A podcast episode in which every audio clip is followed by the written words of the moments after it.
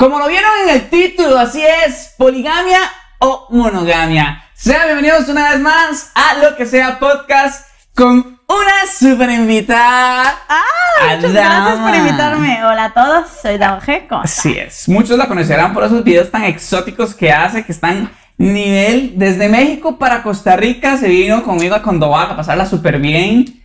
Aquí vamos a hablar sobre un tema delicado Tal vez un tema que muchos no están Polémico. listos. Polémico. Poligamia o monogamia. ¿Alguna vez, Dama, has intentado una relación en poligamia? O sea, Sí. una relación polo- pológama, así se dice. pológama. Sí, sí, totalmente. Lo hemos intentado, incluso lo y yo, y no nos ha salido. Nos salió el tiro por la culata. La verdad es que los dos sufrimos mucho emocionalmente, fue muy complicado. Ok, empezando el podcast y de una vez que les tira el chisme. Diona, Diona, Sí, chismón, pa, wow. se la dejé caer, ¿verdad, Sí, no, no creo que mucha gente no sabía esto de que eh, Dama y London en algún momento intentaron ser una relación Culebrón. abierta, Culebrón. por decirlo así, abierta. ¿Qué, No, ¿qué que te fue mal? poliamor. No es la misma relación abierta que poliamor. Ok, poliamor es lo que estamos hablando en realidad. Eh. Exacto, porque una relación abierta es como "Ay, haga lo que usted quiera y además poliamor ya es que incluyen a personas de afuera y se hace una relación de 3, Ajá. 4. O sea, Relación abierta es que, exacto, que puedes tener una, una pareja estable y vayas De jugando por ahí. cuando, pero poliamor es tener responsabilidad af- afectiva y generar una, un vínculo conciso con otra de persona. 3, 4. Sí, con, y, y ya teniendo una relación estable. Y eso es súper complicado. Ok, ah, en base a la experiencia que tuviste vos con, con Gabriel, así se llama London,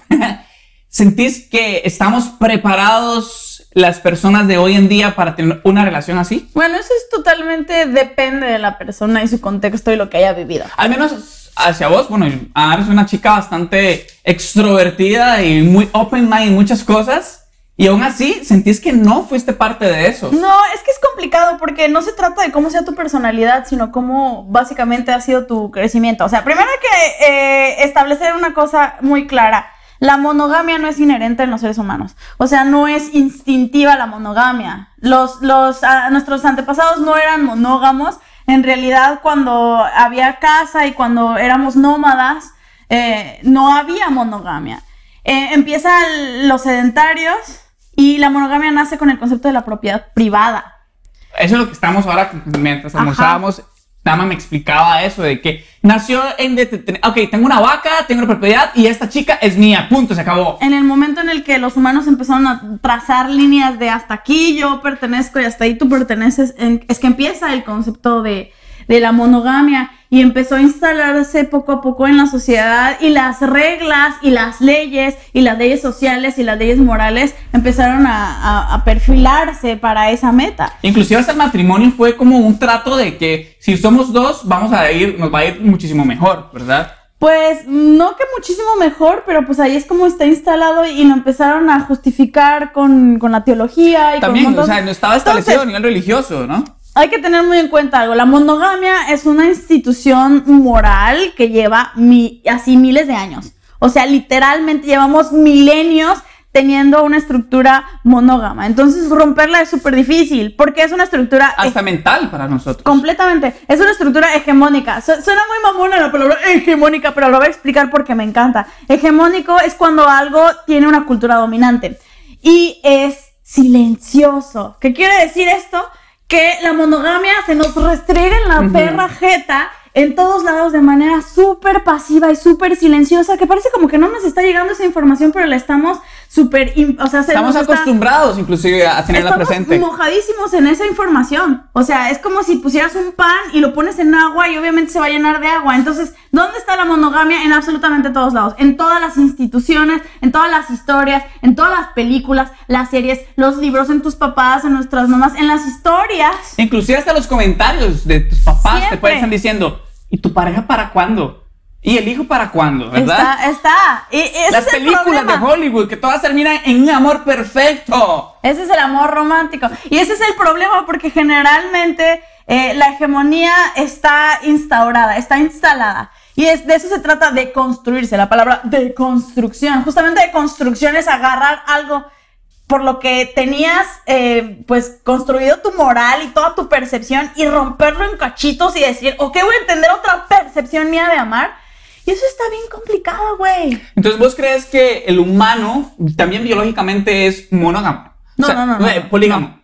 Al revés. O sea, monógamos no somos. Todo lo contrario. Siempre necesitan estar en busca de parejas diferentes durante toda su vida. Ahorita, en esta época de la vida, los humanos realmente no estamos siendo monógamos. Los, los millennials no estamos realmente siendo monógamos. ¿Por qué? Porque independientemente que tengas una pareja, eh, en cada momento, en realidad, a lo largo de tu vida tienes un montón de parejas. O sea, todos nosotros tenemos un montón de relaciones. Yo he tenido un montón de relaciones. Y no sé, y no creo que la Lauren Roth sea mi pareja de por vida. Y no es mala onda y no es que no nos queramos. Sino que eventualmente va a haber un punto en Dicen donde... que una relación estable tiene una caducidad de 5 años. Después de 5 años, inclusive 3, 5 años, ya después ya murió todo y ya. No, no necesariamente. Yo no creo en esas reglas. Cambia de persona en Sí, persona. O sea, sí. No podemos establecer reglas para las relaciones Eso es lo que han interpersonales. dicho.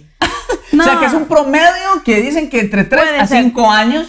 No, no, no, no que necesariamente que sean de 3 a 5 años. Lo que sí es verdad es que existen ciclos hormonales. Exacto. Que Entonces, ¿qué pasa? Que eh, hay un ciclo en donde baja como tu enamoramiento y tus hormonas y tu necesidad sexual y tu necesidad afectiva por una persona y luego vuelve a subir. Y cuando baja puede llegar otra persona al mismo tiempo. Entonces, eh, malabarear eso está bien pelado. Pero lo que te decía, lo que está más cabrón de nosotros haber intentado la poligamia es que te das cuenta de que tú ya estás casado con esta idea y de que no solo tú tienes que deconstruirte, tu pareja tiene que estar deconstruida y la pareja de tu pareja tiene que estar deconstruida y la pareja con la que tú sales en poligamia tiene que estar deconstruida porque si no, de, de alguna manera todos intentan forzar. es un de- desmadre. Inclusive hasta los amigos que nos rodean. Sí, claro. y- Porque es como. "Ah, Ay, ¿Por qué le hiciste eso a él? ¿Cómo? Sí. ¿Con otra persona? Ay, Sí, no, jamás. sí. Le debes fidelidad a él. Y ahí ya entra. ¿Será infidelidad esto? ¿Verdad? Porque ya se complica. La gente ya lo empieza a ver como una infidelidad que no le, no lo respetaste a él, necesitabas a alguien más. Total. No te complementa una persona, necesitas a otra más. Ah, es una estupidez pensar que una sola persona te complementa en todo lo que De necesitas. hecho, yo estoy de acuerdo con eso porque todos nos dan cositas que todos necesitamos. Es imposible que una sola persona te, te, te dé todo. Y ojo, no lo estoy diciendo en relaciones así, polígamas, sino eh, amistades también, ¿verdad? Que todos te van dando un poquito. Ese te da esto, este otro te da eso otro. Total. Y ahí también se ve la poligamia. De hecho, ah, te voy a pasar un texto hermosísimo que a ver si lo pones en el link porque es sobre que en realidad eh, tú te sacias románticamente más con las relaciones de amistad que con las relaciones románticas. Y eso es una rotura con el concepto de, de amor romántico. Porque, ¿cómo es Amor el amor romántico? El amor romántico es de por vida, monógamo, heterosexual, esclavizante. que es básicamente una institución así, sí, también esclavizante. Sí, porque también nos han vendido de que cuando estás en una relación no puedes hacer absolutamente nada. Ojo, se respetan las relaciones monógamas y claro, si llegan al acuerdo de que cada quien se respeta y hay fidelidad, se tiene que respetar. Pero una relación monógama no necesariamente tiene que ser una cárcel. No puede hacer tal cosa. No, todos somos libres de No, hacer pero lo ese es el problema. Eh, El amor romántico hace que uno piense que tiene como una clase de, de control sobre Exacto, su pareja. un derecho sobre pero tiene más que ver con tu ego y tu percepción personal. Y la tristeza, les voy a contar, eh, eh, la- el final de la historia de Lonro y yo intentando poligamia es que fue un absoluto fracaso y que los dos replegamos a la monogamia porque los dos nos vimos incapaces emocionalmente de lastimar y lacerar nuestros mutuos egos de esa manera. O sea, no podíamos no terminar comparándonos con el otro. Y otra cosa súper cabrona que descubrí a la hora de intentar una relación polígama es que te das cuenta que tu pareja es como tu confidente. Tu confidente. Ajá. Y entonces tú le cuentas cosas y sabes, que, rompes un montón de, de- de reglas para estar con, con- con tu pareja. Y a la hora que tu pareja tiene otro confidente, además de ti, Te sientes traicionada. no solo eso, tú sabes que de alguna manera tu pareja y tu- la otra persona hablan de ti y pueden hablar en términos muy personales porque pues, es un nuevo confidente. Y si metes una persona en la que tú no confías en un círculo tan cercano a ti, es algo súper incómodo, es muy complicado de romper. La verdad es que la poligamia es para personas con una estabilidad emocional y personal y afectiva muy cabrona que tengan así la entereza de decir, ok, acepto la poligamia y es más, voy a estrechar la mano con quien te estás cogiendo, güey. Wow. O sea, es la capacidad de desconstruirse y quitarse lo que realmente nos han enseñado durante toda la vida. Pero entonces sí crees que genéticamente, bueno, no sé si genéticamente, biológicamente, el humano siempre anda en busca de No, parejas. es que, es que No tiene nada que ver. en sí nosotros no somos seres totalmente biológicos. O sea, los humanos tenemos de alguna manera un- un- una base biológica, pero al final de cuentas es el entorno el que, el que delimita quiénes somos. Ahora, eh, también, antes de grabar el podcast, estábamos hablando más sobre este tema y es sobre la infidelidad, ¿verdad? Porque también va ligada a la monogamia, poligamia. ¿Por qué? Porque he escuchado casos, tanto de mujeres y de hombres, que dicen, madre, yo la amo, yo lo amo a él, pero necesito ir a cogerme a fulanito.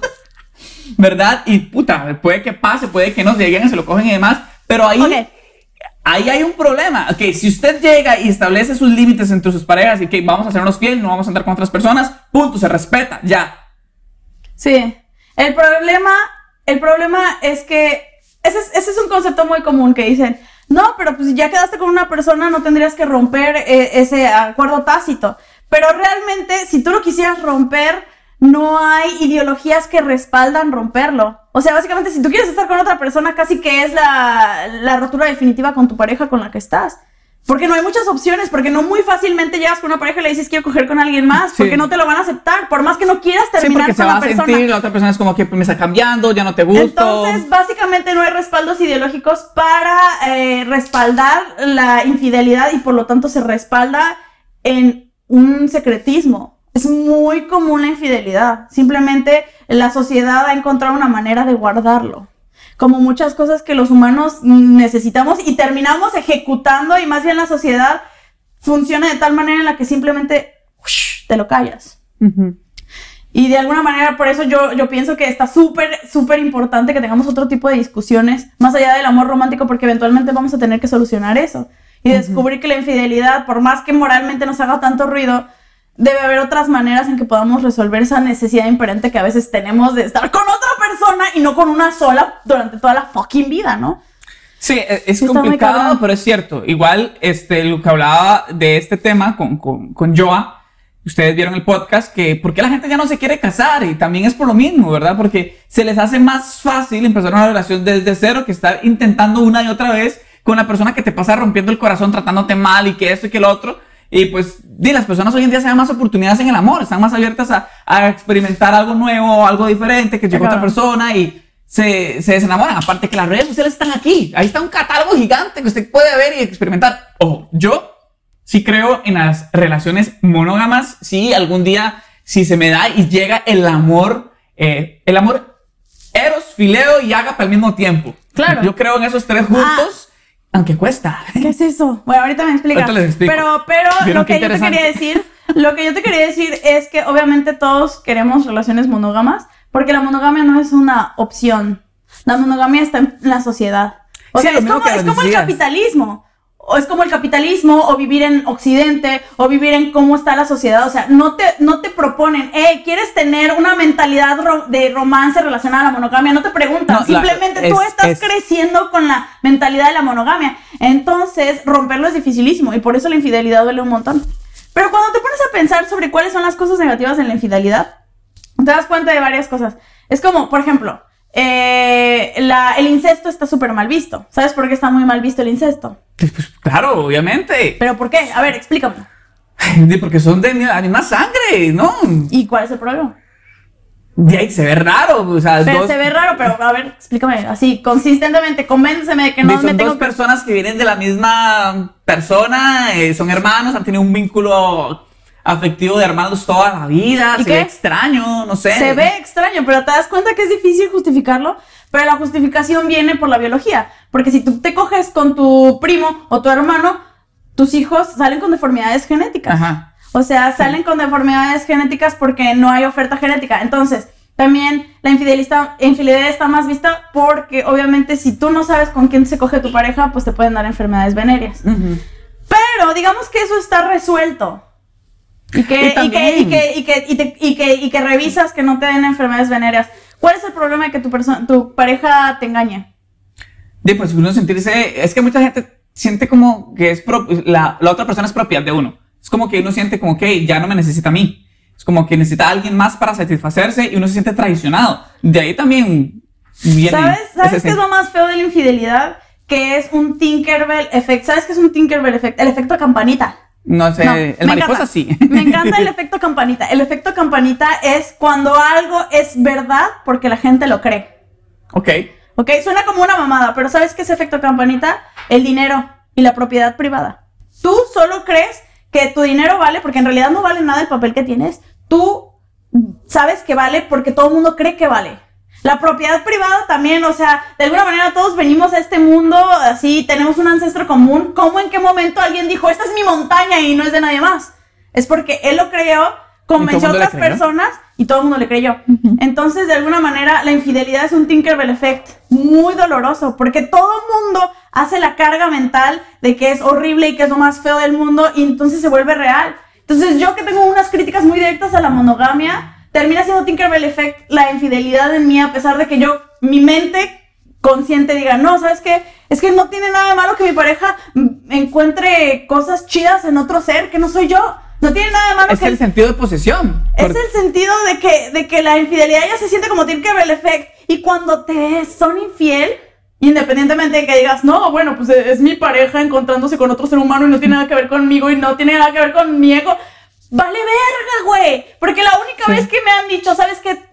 Te engañé, he sentido un dolor en la puta panza inmediato, como si me hubieran dado una patada. Sí, el cerebro te explotó, te desconfiguraste, vomito, casi putos vomito. Y yo creo que ni siquiera eh, que me hayan dicho, eh, se murió tal persona de tu familia, me ha dolido tanto como cuando la primera vez que me dijeron que alguien me fue infiel. Güey, ¿y qué puedo decir? O sea, yo que tengo críticas directas a la infidelidad y mi cuerpo lo sintió, no fue mi mente, cabrón fue mi, mi cuerpo simplemente sintiendo eso de manera natural. Y entonces descubres que simplemente estás educado en un Sí, y también mucha gente se siente reemplazada. O sea, es como, me cambió. Exacto. Me cambió. Y yo, ahí, ya casi que concluyendo, no estamos listos. Yo no, yo no estaría listo para una relación no, Lo que yo pienso es que eventualmente el humano sí se tiene, tiene que entender otras propuestas de, de amor. Porque yo no estoy muy de acuerdo con, con, el amor romántico. Y yo no tengo problemas con el concepto de poligamia, a pesar de que hay muchas críticas actuales que dicen que la, la poligamia es no tener la, eh, eh, responsabilidad afectiva. No es cierto. Es entender que, que, tu pareja y otra persona se encuentren y, y, y encuentren cosas chidas en este planeta, porque al, al final uno viene aquí para tener relaciones chidas y pasar momentos chidos. Yo, vamos, ahora que decís el amor romántico, yo creo en los tres pilares del amor el amor fileo, que es el amor de amigos, que el amor que, que tenemos, por ejemplo, que somos buenos amigos y tal. Si, digamos, si nada más tengo ese amor fileo, pues nada más somos amigos, ¿verdad? Para que una relación se complete tiene que tener los tres. Luego sigue el amor eros, que es el amor sexual, ¿verdad? Que es el... ¡Rica, mi amor! ¿verdad? ¡Venga! y luego está el amor eh, ágape, que es el amor incondicional, ese amor que yo le, le tengo ese respeto a esa persona y venga, que siento algo de verdad especial. Si, en esos, si existen esos tres, pues está bien. Si le hace falta uno, no. bueno, siempre cuesta. Uno puede. Porque uno conoce gente y uno dice, no, sí, fileo y, atracción sexual, pero no siento ni verga por esta huila y X, ¿verdad? Y se pueden combinar. Total, yo no sabía eso. Bueno, ya lo he escuchado. Eso, eso, es término bíblico en realidad, oh. pero yo lo aplico mucho a, mi vida, digamos. Si no están los tres, no hay nada para mí, los tres pilares del amor. Bueno, yo la verdad es que siento que si eventualmente los humanos podemos desarrollar otra manera de concebir el amor, en donde que tu pareja esté con otra persona no te lastime el ego y tú puedas mantenerte entero de decir, todos venimos aquí para, para conectarnos entre nosotros, para vivir chido y, y no lo voy a tomar personal estaría poca madre. Y, espero que eventualmente algunas generaciones lo logren de manera natural. Yo todavía no puedo, o al menos no pude con non Pero está bueno intentarlo. Y la verdad es que fue muy agresivo de mi parte, porque yo, ya para terminar, eh, yo sí llegué y le dije, ¿sabes qué? Quiero, quiero, quiero probar una relación abierta porque tengo ganas de salir con otra persona. Y hubo gente que me regañó y me dijo, güey, debiste engañarlo mejor. Mm. Pero a mí me pareció que era mi responsabilidad invitar a mi pareja que lo probara. Y no nos gustó y él se mal viajó, pero de alguna manera fui honesta con él. Sí, siento que también creó un vínculo más fuerte entre ustedes porque siempre hubo sinceridad y dijiste las cosas como las, estabas sintiendo, y, no funcionaron y, listo. A menos, como dice Dama, ya estoy preparada para una relación en poligamia. Pero ahorita, o sea, de alguna manera nosotros estamos cambiando constantemente y lo que aprendí hace 10 años no es lo que aprendes ahorita. Entonces, todo ha cambiado, como lo estaba diciendo, eh, eh, estaba hablando con Gabriel también, es que la, la gente ahora está más abierta a muchas cosas. Abierta mucho a aprender, ¿no? Y está súper bueno estarse cuestionando completamente las cosas que se supone que los pilares de, de, de, por qué entendemos las cosas como son. Está buenísimo estarse cuestionando, eh, ¿por qué concluí eso? ¿Por qué lo concluyeron antes que yo? tiene sentido, tiene sentido en mi vida, lo puedo retar sin lastimar a nadie, lo puedo modificar, lo puedo entender de otra manera. Y así. Wow. Este capítulo es, ha sido uno de mis favoritos. Nada más increíble, Ah, de verdad. ¿Cómo ¿Cómo se llama el libro que- que, que- que, que estamos ayer preguntándole que nos respondía? Ah, era un libro de Kafka. Es un libro de Kafka, pero bueno, ayer le preguntamos de todo y todo lo respondió. Ah, estábamos jugando libromancia. Ustedes jueguen eso aleatoriamente. Agarran un libro y el uno chido que les guste y que la otra persona les pregunte, ¿Pregunte? algo, algo chido de su vida, así de "Eh, el próximo año voy a tener novia. Y entonces agarras el libro y simplemente lo abres y dices, el próximo año va a tener novia. Y pum, picas y constantemente te da una respuesta que se puede acomodar a lo que tú preguntaste. sí. Está bien. Yo le pregunté que si ya el amor de mi vida había llegado y me dijo que no, que no estaba listo, que soy un inmaduro. Pero bueno, juego. sí, eh.